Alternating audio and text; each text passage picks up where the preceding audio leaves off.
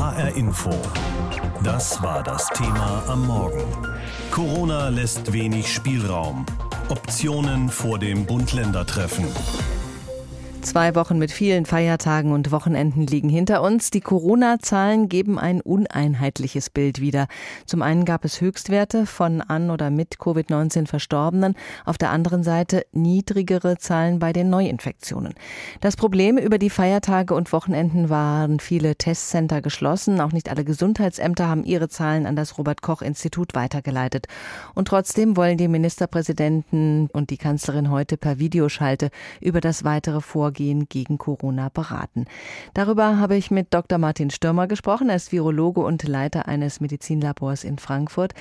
Herr Dr. Stürmer, wenn Sie die aktuellen Zahlen sehen, über 11.000 Corona-Neuinfektionen binnen eines Tages, 944 Todesfälle. Haben wir Corona allmählich im Griff oder eher im Gegenteil? Ja, wir haben zumindest unser ambitioniertes Ziel nicht erreicht mit dem Lockdown in der bisherigen Form eine Inzidenz von 50 Infektionen wiederherzustellen. Und dementsprechend muss man eher sagen, wir haben es noch nicht im Griff.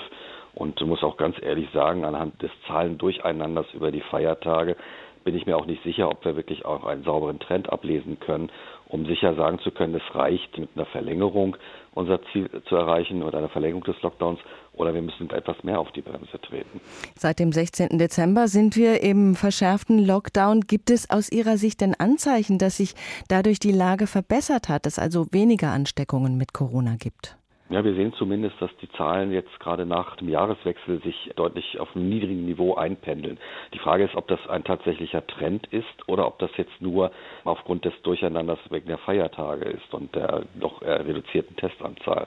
Das bleibt abzuwarten und dementsprechend ist die Datenbasis, auf der heute entschieden wird, doch auch relativ dünn. Mhm, trotzdem hm, heißt das für Sie, Sie würden eventuell sogar für Verschärfungen im Lockdown plädieren? Ja, man muss sich überlegen, was wir jetzt machen. Wenn wir jetzt wieder verlängern für, sagen wir mal, zwei bis drei Wochen, dann sehen wir möglicherweise tatsächlich, dass wir unser Ziel erreichen, oder wir sehen es nicht und dann haben wir fast schon Ende Januar und äh, diskutieren wieder, müssen wir nochmal verlängern oder auf die Bremse treten.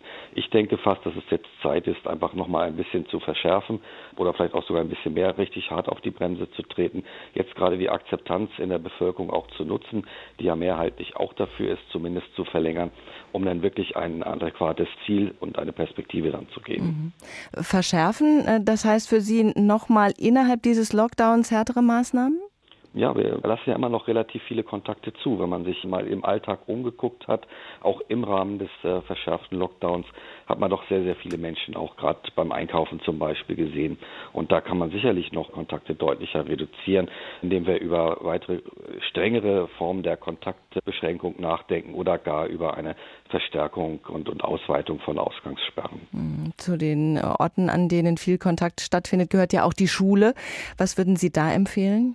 Ja, ich denke, dass wir da auf jeden Fall jetzt erstmal den Ball flach halten sollten, um es mal etwas platt zu formulieren, sprich die Schulen weiterhin erstmal geschlossen lassen und die Kindergärten, so wie es im Prinzip ja auch die Kultusminister schon vorab ähm, diskutiert haben und dann wirklich nur ganz gezielt, wo es die Inzidenz wirklich zulässt, die Schülerinnen und Schüler wieder in den Unterricht zurückzulassen. Also das klingt tatsächlich nach wenig Alternativen. Es werden immer mehr Menschen in Deutschland geimpft, auch wenn es schleppend anläuft, aber es läuft. Wann glauben Sie, wird sich das positiv in der Statistik niederschlagen? Ja, es ist im Augenblick natürlich ein sehr zögerlicher Start, bedingt dadurch, dass wir somit die schwierigste Bevölkerungsgruppe jetzt gerade impfen.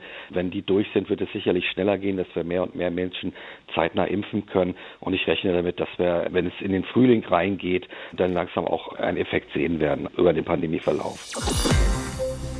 Eine Pandemie kann ja entweder medizinisch beendet werden, durch Herdenimmunität oder auch eine Impfung, aber auch sozial, wenn Menschen lernen, mit der Krankheit zu leben. Von beidem sind wir noch weit entfernt. Jetzt gibt es erstmal wieder Bund-Länder-Beratungen, um das weitere Vorgehen in der Pandemie abzustimmen. Es geht um die Zeit nach dem 11. Januar. Bis dahin geht ja der vor Weihnachten beschlossene Lockdown noch. Und dann, am 11. Januar, enden auch überall in Deutschland die Weihnachtsferien. So wie die Infektionslage derzeit ist, wird es wohl in vielen Bundesländern keinen kompletten Präsenzunterricht geben. Wie über das weitere Vorgehen in Berlin debattiert wird, das berichtet uns Isabel Reifenrath. Um zwei, drei oder sogar vier Wochen könnte der jetzige Lockdown verlängert werden. Mitte Dezember war er erst in Kraft getreten. Eine große Wirkung zeigt er bisher nicht. Am Abend hat sich die Kanzlerin nochmal mit Virologen, Epidemiologen und Impfexperten beraten. Regierungssprecher Steffen Seibert merkte aber bereits davor an, dass die im Moment niedrigen Infektions- und Todeszahlen nichts über die wirkliche Pandemielage aussagten. Die Datenlage ist jedenfalls im Moment unklar und gibt keineswegs irgendwie eine Entwarnung her. Über die Feiertage haben sich weniger Menschen testen lassen. Die möglichen Folgen von Treffen an Weihnachten und Silvester werden sich in der Statistik womöglich erst später zeigen. Sachsens Ministerpräsident Michael Kretschmer warnte im ZDF vor zu frühen Lockerungen. Geöffnete Geschäfte, geöffnete Schulen bedeuten so viel Bewegung, so viele Möglichkeiten, gegenseitig sich anzustecken, ohne es zu merken dass das keine Wirkung bringt. Deswegen lieber jetzt am Anfang etwas konsequenter und länger sein und dann äh, möglicherweise Lockerungen zu haben, die man nicht mehr zurücknehmen muss. Kretschmer forderte, dass heute auch über die Wirtschaftshilfen für die Geschäfte gesprochen wird. Auch Mecklenburg-Vorpommerns Ministerpräsidentin Manuela Schwesig erwartet vom Bund, dass die Wirtschaftshilfen verlängert und schnell ausgezahlt werden. Sie ist ganz klar für die Verlängerung des Lockdowns, will Schulen und Kitas in ihrem Land aber weiterhin nicht komplett schließen. Schleswig-Holsteins Ministerpräsident Daniel Günther ist da vorsichtiger. Klar ist, dass äh, an einen Präsenzunterricht und auch an eine volle Präsenz auch in den Kitas, zumindest in der Woche ab dem 11. Januar im Moment nicht zu denken ist. Dazu sind die Infektionszahlen in Schleswig-Holstein zu hoch. Selbst die Kultusminister der Länder sind dazu übergegangen, keine generellen Schulöffnungen mehr zu fordern. Sie sind nun für einen Stufenplan in den Ländern, in denen die Infektionszahlen sinken. Zuerst sollen dort die jüngeren Schüler der Jahrgänge 1 bis 6 wieder in ihre Klassenräume zurückkehren. Danach sollen die Siebenklässler Wechselunterricht bekommen und dann erst sollen die Schulen wieder für alle öffnen.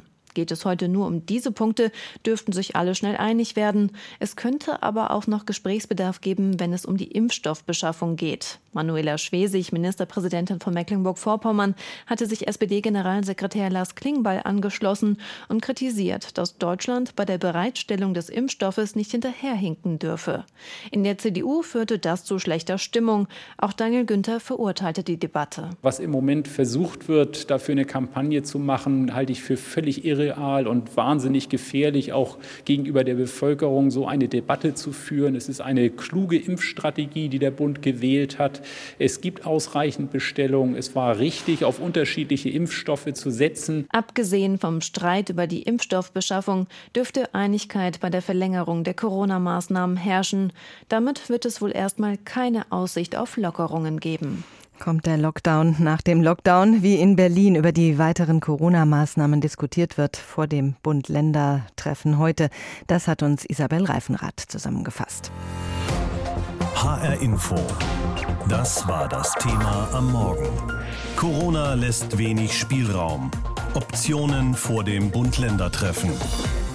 Kitas und Schulen zu, Restaurants geschlossen, weite Teile des Einzelhandels dicht. Der Lockdown, den Bund und Länder Mitte Dezember beschlossen hatten, geht noch bis Sonntag. Im Infektionsschutzgesetz ist ja festgeschrieben, dass die Lockdown-Maßnahmen immer nur für vier Wochen beschlossen werden können. Dann muss die Lage neu bewertet werden. Und das passiert heute. Wieder kommen die Länderchefs und die Kanzlerin per Videoschalte zusammen. Bereits im Vorfeld hat sich angedeutet, wohin die Reise gehen wird wohl in eine Verlängerung des Lockdowns. Aus Sachsen, Rheinland-Pfalz oder Bayern kommen Stimmen, die davor warnen, bloß nicht zu schnell zu lockern. Darüber habe ich mit Kai Küstner in Berlin gesprochen. Die Kanzlerin hat ja bei den letzten Krisengipfeln immer dafür plädiert, striktere Maßnahmen zu ergreifen. Die Länderchefs waren eher zögerlich. Was zeichnet sich da diesmal ab? Also ich glaube, diesmal besteht da weitgehend große Einigkeit, zumindest was diese scharfen Beschränkungen angeht. Ich glaube, wir können davon ausgehen, dass Deutschland den ganzen Monat weitgehend runtergefahren bleibt. Es gehen alle fest davon aus, dass die Anti-Corona-Maßnahmen bis 31. Januar verlängert werden. Jetzt Lockerungsübungen zu veranstalten angesichts nach wie vor viel zu hoher Neuinfektionszahlen, das wäre fahrlässig, heißt es recht übereinstimmend. Insofern glaube ich, der erste Monat des Jahres 2021 wird sich so ein bisschen bisschen so anfühlen, wie das alte Jahr aufgehört hm. hat. Über die Feiertage waren die Infektionszahlen ein bisschen zurückgegangen. Experten warnen aber davor, dass diese Zahlen nicht aussagekräftig wären, weil ja zum Teil weniger getestet wurde und Daten auch nicht immer übermittelt wurden in dieser Zeit. Wie wollen denn die Politiker da jetzt wieder den Durchblick bekommen? Ja, das ist so ein bisschen das Problem, dass man da so ein bisschen im, im Zahlennebel tappt. Es vermuten viele, dass die Zahlen etwas trügerisch sein könnten, zumindest die etwas niedrigeren Werte, was die Neuinfektionen angeht der letzten Tage, weil eben zum Jahreswechsel nicht so viel getestet gemeldet wurde. Aber klar ist ja auch, wir haben jetzt aktuell eine Zahl der Todesfälle im Vergleich zu gestern, der sich nochmal um 944 erhöht hat. Und äh, es gibt da dann auch noch diese magische Marke von 50 Neuansteckungen innerhalb von sieben sieben Tagen auf 100.000 Einwohner, unter die man eigentlich will. Da sind wir noch lange nicht und insofern denke ich, wird zumindest äh, in dieser Hinsicht, was die Anti-Corona-Maßnahmen angeht, die Debatte nicht allzu hitzig werden. Zentral bei den Beratungen dürften die Regeln für Kitas und Schulen sein.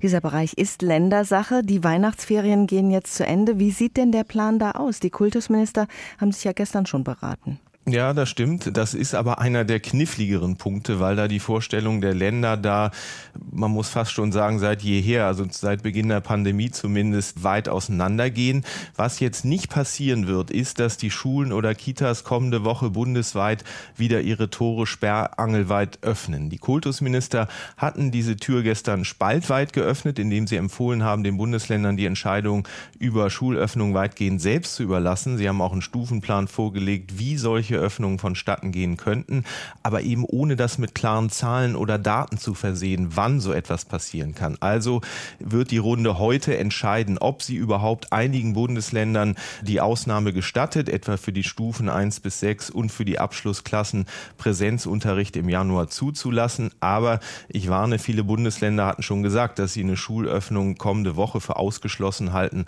Also auch da aus meiner Sicht von Alltag werden wir auch nach der Sitzung heute keine Spur haben haben in Sachen Schulen und Kitas. HR Info. Das Thema. Wer es hört, hat mehr zu sagen.